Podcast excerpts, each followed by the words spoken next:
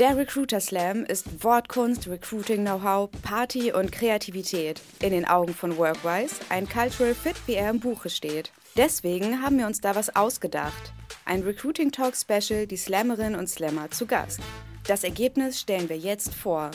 Recruiter Slam 2023, der Backstage Talk. Direkt von der Slam-Bühne in dein Ohr. So, herzlich willkommen beim Workers Recruiting Talk. Heute haben wir eine besondere Folge und einen besonderen Gast, denn das Thema ist heute der Recruiter Slam 2023 Backstage Talk. Was hat es damit auf sich? Wie man am Wort Slam schon denken kann, es geht um, es geht so in die Richtung Poetry Slam, nur eben nur mit RecruiterInnen auf der Bühne. Einen der Slammer habe ich heute mit dabei, den ihr wahrscheinlich auch kennt, den äh, Marcel Rütten, kennt man auch von äh, Schicht im Schacht, aber du machst ja noch viel mehr. Magst du dich vielleicht einfach kurz selbst vorstellen? Äh, ja, klar, gerne. Also erstmal vielen lieben Dank hier für die Einladung. Ähm, und wenn ich mich kurz vorstellen darf, wie gesagt, mein Name ist Marcel Rütten. Ähm, ich bin, wie du schon gesagt hast, der Typ von Schicht im Schacht. Ähm, die Schicht im Schacht ist eine Recruiting-Konferenz im Ruhrgebiet, die in diesem Jahr äh, auf, auf sich aufmerksam gemacht hat. Ich bin außerdem Blogger von HR for Good. Das ist äh, ein Blog, den ich vor vielen Jahren ins Leben gerufen habe, der ja relativ viel aus meiner HR- und Recruiting-Praxis beinhaltet, weil ich da eben versucht habe, so die Themen, die mich tagtäglich beschäftigen im Unternehmen, äh, in Artikelform quasi auch anderen zur Verfügung zu stellen, damit sie von diesen Erfahrungen lernen können. Ähm, ich bin außerdem Podcaster, ähm, das heißt, ich habe neben der Schicht im Schacht als Konferenz auch den Schicht im Schacht Podcast und mache zusammen noch mit dem werten Kollegen Cliff Lehn neuerdings den Clever und Smart Podcast. Ähm, genau. Bin außerdem noch Buchautor, das heißt, ich habe äh, zum Beispiel das Buch Future Talents geschrieben. Äh, demnächst kommt noch das Buch Recruiting Analytics raus, das ich zusammen mit dem Tim Verhöfen geschrieben habe. Und ja, wenn mir dann noch nicht langweilig genug wäre, dann äh, berate ich auch noch Unternehmen in Sachen Recruiting-Strategie. Ähm, das heißt, wir gucken uns gemeinsam an, welche technische Infrastruktur ist notwendig, wie sieht die Recruiting-Organisation aus, ähm, welche Kompetenzen sind vielleicht im Team noch nicht so stark vorhanden, die noch etwas weiter ausgebaut werden müssen. Ähm, genau, all die Themen ähm, diskutieren wir dann. Und ja, was habe ich vorher gemacht? Ich habe vorher, und genau da kommt nämlich mein, mein Wissen her, viele, viele Jahre als Leiter von Recruiting- und TA-Bereichen in internationalen Unternehmen gearbeitet ähm, und habe da jetzt insgesamt die letzten 15 Jahre sehr viel Zeit in HR verbracht und die letzten 10 Jahre dann im Speziellen wirklich sehr stark mich im Bereich Recruiting und Talent Acquisition aufgehalten. Mhm. Was, was sind für dich jetzt gerade so die, die kürzlichen Herausforderungen, die aktuellen, äh, die du siehst in, in HR und Recruiting-Teams? Äh, Hausaufgaben machen. Ich glaube, das ist so mhm. die, die Aufgabe, die im Moment alle irgendwie beschäftigt. Ne? Also du merkst halt, dass super viele Themen auf einmal in einer völlig neuen Geschwindigkeit und Schnelligkeit daherkommen. Äh, viele HR- oder Recruiting-Teams aber noch damit strugglen, wie sie denn das, was so schon bekannt ist und da ist, überhaupt in ihre tagtäglichen Prozesse eingebaut kriegen. Ähm, da gibt es meiner Beobachtung nach äh, im Moment eine äh, nicht gleichlaufende Geschwindigkeit sozusagen ne, mit Themen, die wir implementieren und Themen, die wir diskutieren. Mhm. Was gehört für dich zu diesen Grundlagen? Auch das, äh, zu den Hausaufgaben gehört erstmal, dass ich eine ganz saubere Candidate Journey habe, wo alle Touchpoints durchdekliniert sind und ich genau weiß, in welcher Qualität ich welchen Prozess liefere in Richtung Kandidatinnen und Kandidaten, ähm, dass ich wirklich genau weiß, wo sind meine, meine Bottlenecks, ja, mein, wo ist mein Flaschenhals, wo entstehen bei mir bestimmte Probleme, dass ich genau sagen kann, naja, ähm, wir bekommen nicht genug Bewerbung, weil wir haben nach wie vor einen Registrierungszwang oder unsere Karriereseite ist unsexy genug oder ähm, weiß nicht, intern laufen die Prozesse nicht rund, weil die Hiring-Managerinnen nicht gut genug geschult sind oder eine andere äh, Priorisierung haben, ne? dass ich über all diese Prozessschritte im Detail informiert bin, dann brauche ich mich vielleicht noch nicht sofort damit beschäftigen, wie ich irgendwie ChatGPT oder ähnliches in meinen Arbeitsalltag integrieren kann. Auf jeden Fall. Das, das ist auch ein Thema, was mich was, oder was uns dazu motiviert hat, den Podcast überhaupt zu starten, weil wir das Gefühl hatten, auf Konferenzen oder auch in vielen Podcasts redet man dann über Alexa im Recruiting ja. und ich denke mir so, yo, die Karriereseite sieht so genau. beschissen aus. Ja, Lass doch erstmal daran arbeiten oder den Bewerbungsprozess ein bisschen einfacher gestalten. Ähm, wir haben auch in den Folgen, die wir bisher gemacht haben, sehr viel über diese Tools gesprochen, also von den Kanälen, über die Prozesse, Bewerbermanagement. Und welche Frage ich mir stelle, ich habe das Gefühl, ja, es gibt neue Dinge, wie du auch angesprochen hast, aber letzte Woche habe ich mit Henrik Zabrowski gesprochen und bin mal auf, den, auf seinen Blog und habe geguckt, wo, wo, worüber er vor elf Jahren geschrieben hat. Und vor elf Jahren hat er geschrieben, dass er schon seit zehn Jahren Active Sourcing macht, äh, über One-Click-Bewerbungen und über Social Recruiting. Und heute habe ich das Gefühl, dass das immer noch äh, für viele Leute Trends sind oder die neuen Themen. Also ich frage mich einfach sehr häufig, warum werden diese Dinge nicht angewendet und implementiert? Was, was siehst du jetzt gerade auch aus deiner beratenden Position heraus? Woran scheitert es? Es ist ganz witzig, weil das deckt sich ja mit dem, was ich gerade gesagt habe, ne? dass ähm, quasi ganz, ganz viele Trends da sind, die noch nicht implementiert sind, sozusagen. Ne? Ähm, das, das Spannende äh, daran ist, dass ich auch in den letzten Tagen mit, mit zwei, drei anderen Kollegen darüber gesprochen habe, ob wir Recruiting vielleicht schon durcherzählt haben. Ja, also so, dass das ganz große Neue passiert eigentlich gar nicht mehr, sondern der Recruiting-Prozess als solcher funktioniert ja wie vor 10, im Zweifel wie vor 20 Jahren. Ja? Also ich habe einen Job, ich schreibe ihn aus, äh, jemand bekundet Interesse an diesem Job, bewirbt sich, ich sichte die Bewerbung, führe ein Gespräch äh, und es kommt anschließend zu einer Entscheidung. So oder so ähnlich sieht der Recruiting-Prozess ja nach wie vor aus.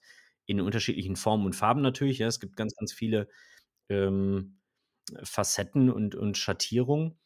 Aber wenn man ganz ehrlich ist, so richtig viel Neues ist seit der Einführung von Bewerbermanagementsystemen, ich sag mal vor rund zehn Jahren, äh, jetzt nicht wirklich passiert. Also, na klar, gibt es immer irgendwie Tools, die das Ganze effizienter und ähm, vielleicht auch schöner und effektiver gestalten, ja, aber der Prozess als solches bleibt der gleiche. Und ich glaube auch, dass er in den nächsten zehn Jahren vom, vom Grund her derselbe bleiben wird auch wenn er durch eine Verschiebung des Marktes sozusagen nochmal andere Ausprägungen haben wird. Und, und was glaubst du, woran liegt es dann aber, dass diese Hausaufgaben noch zu machen sind, wenn sie eigentlich bekannt sein sollten und wenn auch diese Blueprints äh, verfügbar sind, äh, diese Informationen, wie eine gute Candidate Journey aussieht, etc.? Mhm. Äh, das eine ist, es treten jeden Tag ja auch neue Leute in ihre Rolle ähm, ja. Ja, im, im Recruiting, im Bereich Talent Acquisition, die vielleicht vorher was völlig anderes gemacht haben oder ihren Berufseinstieg damit feiern sozusagen. Ja, das heißt, ähm, es gibt natürlich auch Leute, die nicht das Wissen von vor zehn Jahren haben und, und wissen, was da schon passiert ist. Das ist auch völlig fair, ja, aber trotzdem haben wir natürlich immer wieder auch Personen, die neu in diesen Berufsstand eintreten. Das muss man auf jeden Fall berücksichtigen. Das andere ist, ähm, dass sich natürlich auch Marktbedingungen ähm, verändern. Ja, das heißt, man muss natürlich gucken, welche, welche Player gibt es am Markt neu, welche Funktionalitäten gibt es neu, ähm, die vielleicht manche Schattierungen oder manche Facette, die, ne, so wie ich es gerade gesagt habe, nochmal in eine andere Richtung drehen, sozusagen. Ja, also wenn wir uns das vor zehn Jahr, Jahren angucken, dann haben natürlich Jobbörsen ganz toll funktioniert. Heute sieht der Recruiting-Mix deutlich differenzierter aus. Ähm, das heißt, auch das passiert neu. Und ja, so kann man das vielleicht zusammenfassen. Aber andererseits sagen wir beide, wir sehen eine gewisse Konstanz in den mhm. Werkzeugen, mhm. die ich bespielen sollte und auch eine Konstanz in, ähm, sag mal, wie sieht eine gute Candidate Journey oder grundsätzlich eine Candidate Journey aus?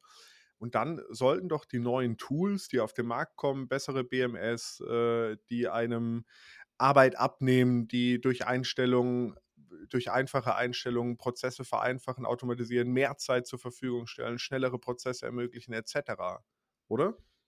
Sollte so sein, aber es gibt natürlich auch andere Zwänge. Ne? Also du hast als Unternehmer ein bestimmtes Budget, das du äh, ausgibst ja. oder ausgeben kannst, um äh, deinen dein Bedarf an äh, Personal für heute und für die Zukunft decken zu können. Ähm, wenn du so ein Tool anschaffst wie ein neues ATS, dann sollte das in der Regel ja eine Investition in die Zukunft sein. Manchmal hält die Investition nicht ganz so lange, ja, oder die, die Entscheidung, welches Tool da das bessere ist, ähm, ist vielleicht nicht ganz so gut äh, ausgefallen. Ja, das heißt, Sowas kann auch schnell mal irgendwie zusätzliche Arbeit verursachen, aber erstmal sollte es ja dazu führen, alles zu vereinfachen und den Fokus auf die qualitative Arbeit zu stärken. So.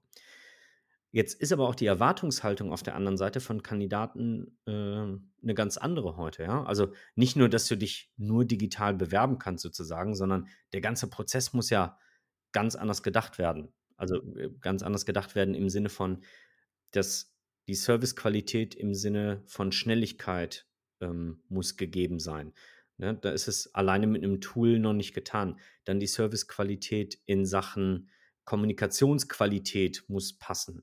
Das heißt, ähm, natürlich versuche ich, wenn ich noch viele Bewerbungen bekomme, da auch Kommunikationsvorlagen zu nutzen, damit ich 'n bestimmtes Level an Kommunikation gewährleisten kann, aber trotzdem soll es auf der anderen Seite individualisiert bleiben, weil niemand will Standardnachrichten bekommen, ne?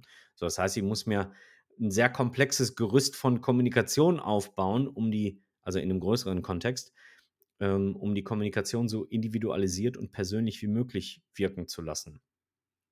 So, dann kommt's dazu, dass die Erwartungshaltung, ähm, von Kandidatinnen im Kontext von Interviews zum Beispiel 'ne ganz andere ist. Also, ich kann heute als Arbeitgeber ja gar nicht mehr wie vor 10 Jahren auftreten. Das, äh, würde sofort nach hinten losgehen, weil Kandidaten erstens das sofort abstraffen, indem sie sagen: „Na ja, also das ist jetzt ehrlicherweise nicht der Arbeitgeber, den ich mir vorstelle.“ Und auf der anderen Seite haben wir natürlich mit 'ner ganz anderen Transparenz zu tun. Das heißt, das, was wir in 'nem Interview sagen oder machen, ist im Zweifel ja auch dann sofort und berechtigterweise, äh, in Arbeitgeberbewertungsplattformen zu lesen. Ja. Das heißt einerseits irgendwo 'ne Konstanz und 'ne technologische Entwicklung, aber auch größere Herausforderungen durch sich verändernde Marktdynamiken, ähm, auch Verschiebungen irgendwo der der Machtsituation im Markt und dadurch sch schon größeren Erwartungen an an die Recruiting-Abteilung. Genau, also einfach auch durch die höhere Erwartungshaltung in Sachen Differenzierung und Individualisierung. Also die die die Zeit, die wir gewinnen, müssen wir quasi in diese, ähm, Individualisierung stecken um die Qualität steigern zu lassen. So kann man's vielleicht formulieren.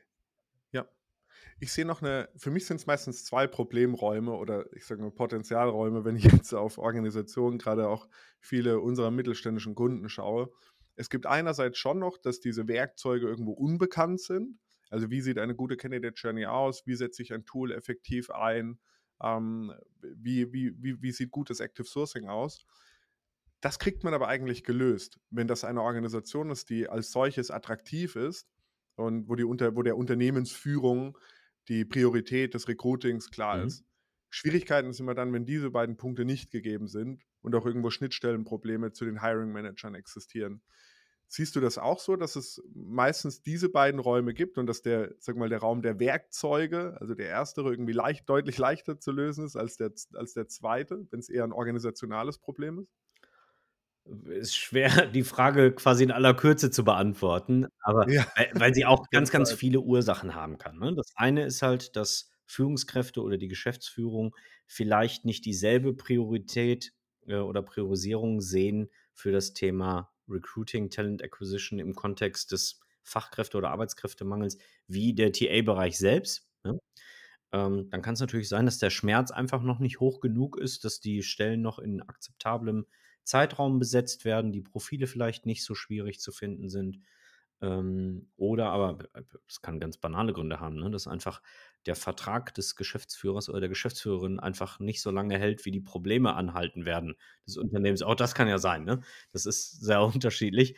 Auf der anderen Seite ist natürlich auch so, woher kommt so 'n HR-Bereich? Also, sitzen da Leute, die seit 20 Jahren eher 'n Verständnis haben, dass, ähm, die Personalabteilung für die Gehaltsabrechnung und die Zeitwirtschaft ausschließlich zuständig ist, ja? Oder haben sie für sich den Anspruch auch zu sagen: „Na ja, wenn ihr 'ne Personalplanung fürs nächste Jahr macht, ähm, dann könnt ihr die nur machen, wenn ich dabei bin, ja? Weil alles andere ist Humbug.“ Wenn ihr im November zusammensitzt und 'ne Personalplanung ab Januar macht und sagt: „Wir haben unsere Sales-Ziele festgelegt und gesagt, wir brauchen, äh, was weiß ich, 10.000.000, äh, wollen wir an Sales machen im nächsten Jahr, davon“ oder sagen wir mal 12.000.000, um um die Rechnung einfach zu machen, 12.000.000, jeden Monat, äh, 1.000.000, ja? Und dafür brauchen wir zusätzlich 10 Sales-Leute. Das entscheidest du im November. Wenn ich als, äh, Recruiter oder HRler dabei wäre bei der Planung, könnte ich ja sagen: „Na ja, hör mal, Ist ja schön, dass du im November überlegst, dass wir ab Januar dann schon 'ne zusätzliche Million als Sales-Ziel haben, aber, äh, we wenn ich so realistisch mal drauf gucke, ähm, dann kannst du vielleicht ab April, äh, einplanen, dass du zusätzliche Sales-Ziele erreichst. Aber rein prozessual oder rein von den Marktbedingungen, was auch immer, ne, also je nachdem, welche Faktoren da 'ne Rolle spielen, ist es halt nicht realistisch, dann irgendwie Ende November auf 'n Tisch gelegt zu bekommen, dass man 5, 10, 20 neue Leute braucht, die bereits ab Januar zählen sollen. So. Wenn ich jetzt als, äh als Recruiter in diesen diesen Zustand in der Organisation habe, dass ich vielleicht nicht entsprechend involviert werde oder diese Wichtigkeit der Recruiting-Organisation, äh, nicht nicht so wahrgenommen wird. Was glaubst du, was kann ich machen, um das zu ändern? Äh, es ansprechen. Also, das wäre mal das Erste, ne? Also, erst mal für sich feststellen: „Ups, da sind Dinge passiert, die ich so nicht möchte, weil, äh, die führen dazu, dass ich selbst dann in eine reaktive Rolle komme oder sogar Druck auf mich abgeladen wird.“ Und dann eben, ähm ja, versuchen, diesen Umstand zu ändern, zu sagen: „Na ja, jetzt habt ihr die Planung leider dieses Jahr ohne mich gemacht. Ähm, dann lasst uns jetzt schon überlegen, wie die Planung dann im nächsten Jahr aussehen wird, äh, dass ich frühzeitig oder dass wir als Team frühzeitig beteiligt werden.“ Sollte es nicht möglich sein, warum auch immer, diesen Zustand zu ändern, dann muss man sich halt die Frage stellen, ob man das so weitermachen möchte. Ja. Ja. Ich glaube, es trotzdem also, so einfach die Antwort war, ich glaube, so wichtig ist es trotzdem, sie zu sagen, weil ich glaube, das ist immer noch 'n Hindernis in ganz vielen Organisationen und, äh, wo ich ja auch Trendwenden in Organisationen gesehen habe, weil dort 'ne Recruiting-Abteilung war, die diesen Zustand nicht akzeptiert hat und und entsprechend kommuniziert hat. Und dadurch kann sich schon sehr, sehr viel drehen, wenn man dieses Bewusstsein schafft, ähm, was ja eigentlich naheliegend sein sollte für jeden, dass die Menschen, die in der Organisation sind, die am Ende die Produkte bauen oder die Dienstleistung realisieren, äh, dass das Grundgerüst sind für den Erfolg der Organisation und dafür eben am Ende die Recruiting-Abteilung verantwortlich ist. Ja, absolut. Jetzt haben wir noch 'n anderes Thema heute, und zwar den Recruiter Slam. Ähm, wie wie wie bist du denn, äh, im beim beim Recruiter Slam gelandet? Äh, ehrlicherweise verfolge ich den Recruiter Slam schon seit Tag 1 sozusagen. Also, den den gibt's ja sogar schon etwas länger. Ähm, der hat jetzt nicht jährlich stattgefunden, aber den gibt's schon seit ich weiß gar nicht, wann der 1. stattgefunden hat, so 2015 oder so? Ich habe auch 2015 Ja. im Kopf, ja. Ähm, habe das seit Tag 1 verfolgt und kenne auch super viele Leute, ähm, die da in in den Jahren als Slammer und Slammerinnen auf der Bühne waren. Habe es irgendwie zeitlich nie einrichten können und das letzte Mal hatte ich das super fest vor ich glaube, der Michael denkt heute noch, ich war schon mal als, äh, Zuschauer beim Slam, aber ich habe es zeitlich nie geschafft. Und, äh, bei der letzten Ausgabe, die 2019 stattgefunden hat, da habe ich mich bei Michael gemeldet, äh, um auch als, äh, Slammer mitwirken zu können und habe es aber dann, äh, zeitlich halt, äh, nicht gepackt bekommen und dann, kam Corona, ne? So, das heißt, ich war schon irgendwie total vorbereitet, habe mir schon Text ausgedacht, ähm, der natürlich noch mal Feinschliff benötigt hat und so, ne? Aber, äh, da war ich schon gedanklich bei: „Ich brauche 'n Text dazu.“ Ähm, ja, und dann kam Corona. Dann war halt erst mal 3 Jahre oder, äh, ja, grob 3 Jahre Funkstille sozusagen. Ähm, und als ich vom Michael mitbekommen habe, dass er eine neue Ausgabe des Recruiter Slams plant, habe ich, äh, wahrscheinlich in Sekundenschnelle meine Hand gehoben und gesagt: „Ich muss auf jeden Fall dabei sein, weil mein Text reift schon seit 4 Jahren.“ Hast du hast du dir schon schon andere Vorträge dann anhören können, wenn du nicht live dabei warst, vielleicht über YouTube oder Ähnliches? Ja, genau. Also, ich habe bei bei YouTube natürlich viel gesehen, Mhm. ähm, oder seinerzeit noch bei Twitter, ja. Also, äh, Okay. da damals war die die Twitter-Community ja noch relativ aktiv.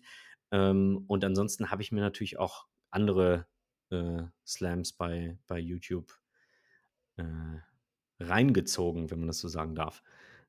Mhm. Und hast du schon persönlich standest du schon mal auf 'ner Bühne in dem Kontext, äh, Slam? Nie, nie. Ich stand auf Okay. super vielen Bühnen. Also, wahrschei als Ja. als Speaker stand ich wahrscheinlich auf, weiß nicht, 150, 200 Bühnen in den letzten Jahren, aber nie als Slammer. Und das, äh, tatsächlich für mich das super Spannende daran, einfach wieder, äh, Komfortzone verlassen und was Neues machen in 'nem völlig anderen Kontext. Ähm, einfach in 'nem Gebiet, wo andere bestimmt tausendmal besser sind als ich, die eben vielfach slammen oder die schon so häufig, ähm, als Slammer auf der Bühne standen. Äh, ich habe es noch nie gemacht und bin super gespannt, wie das Publikum darauf reagieren wird. Ähm, das ist aber irgendwie das Schöne daran, die die Anspannung, die dann mitgeht, die sich dann, sobald man dann auf der Bühne steht und gestanden hat, die sich dann wiederum löst. Das heißt, du du wirst wahrscheinlich deutlich aufgeregter sein als bei 'nem Standardvortrag. Absolut, ja, absolut. Also, natürlich werde ich werde ich die Dinge vorher proben und üben, ne, und Ja. und auch einstudieren und so. Ähm, versuche das trotzdem so natürlich wie möglich rüberzubringen, aber es wird so sein und bleiben, dass ich total aufgeregt da stehen werde. Cool.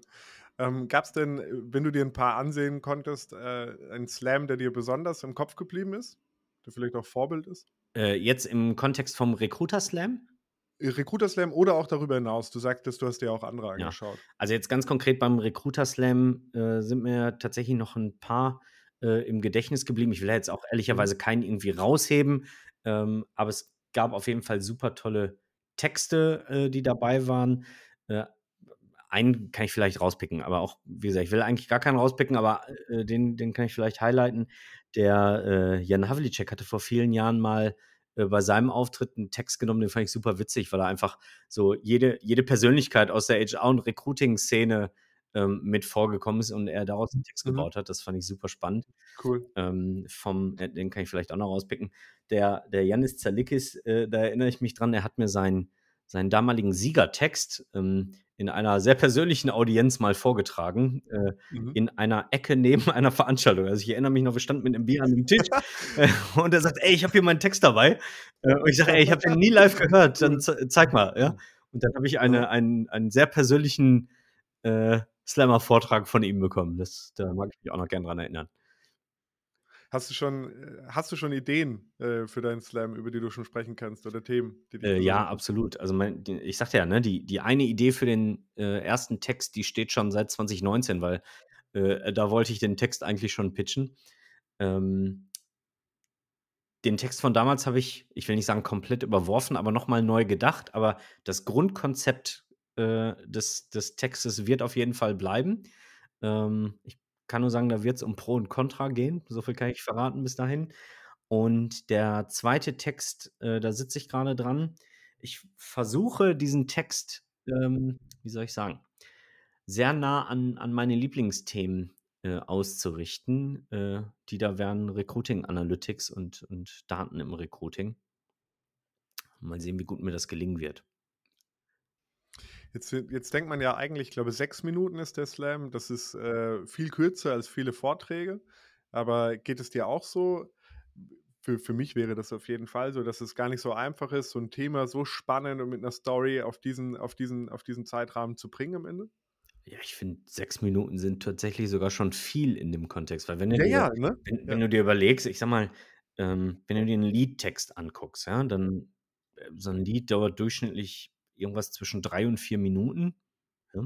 Und wenn du so die Lyrics mal anguckst, da steht schon ganz schön viel Text, äh, für 3 bis 4 Minuten. Ähm, wenn du überlegst, du hast jetzt 6 Minuten, also ist das, äh, Doppelte oder anderthalbfache bis Doppelte. Ähm, da da kommt schon auf jeden Fall was zusammen und da muss dann schon Substanz auch rüberkommen und nicht nur Reime la, äh, Rosen sind rot, Veilchen sind blau, ja, also Ja, ähm, voll. ja. Ich glaube, man darf's auch nicht aufblähen künstlich irgendwie, weil dann dann fehlt einem halt auch die Geschichte. Also, es muss schon noch auf 'n Punkt kommen, ne? Ja, absolut. Gar nicht so einfach. Cool. Ja, wir sind wir sind sehr gespannt. Äh, ich bin auf jeden Fall, äh, auch mit am Start und und freue mich drauf, äh, den den Vortrag, der seit 2019 ja gereift ist, live live mit ansehen zu können. Vielen Dank für deine deine grundsätzlichen Einblicke und auch die Einblicke zum Recruiter Slam. Vielleicht abschließend, ähm, wenn du noch mal hast du schon so 'n bisschen indirekt gemacht, aber so die Werbetrommel rühren könntest für den Recruiter Slam. Warum muss man aus deiner Sicht unbedingt mit dabei sein? Äh, da gibt's ganz, ganz viele Gründe für. Das eine ist tatsächlich, dass wir als Recruiter und Recruiterinnen ja super viel mit Sprache und Kommunikation zu tun haben. Und ich glaube, da noch mal 'ne andere Perspektive reinkommt, ähm, wie kraftvoll Sprache sein kann. Ja, letztlich wollen wir ja mit Sprache Leute überzeugen, dass sie ihren aktuellen Arbeitsvertrag kündigen und rüberkommen. Ähm, da werden wir quasi noch mal ganz andere Facetten beim Recruiter Slam erleben. Und, ähm ja, außerdem, b erleben wir da wahrscheinlich auch noch mal den Aspekt, dass Business, äh, nicht nur bierernst sein muss, sondern auch Spaß machen kann. Ähm, von daher glaube ich, dass der Recruiter Slam da die absolut richtige Veranstaltung ist. Cool. Ja, Spaß gemacht hat es auf jeden Fall auch mit dir im Podcast. Vielen, vielen Dank, dass du dabei warst. Und äh, nochmal äh, zur Info, der Recruiter Slam findet am 26. Oktober statt. Also checkt das auf jeden Fall aus. Ich glaube, das kann man guten Gewissens empfehlen. Absolut. Das war der Backstage Talk zum Recruiter Slam 2023. Wenn dir diese Folge gefallen hat, teile sie gerne mit deinen Kolleginnen und Kollegen und lass uns eine Bewertung da. Abonniere jetzt unseren Podcast, um keine Folge zu verpassen. Bis zum nächsten Mal.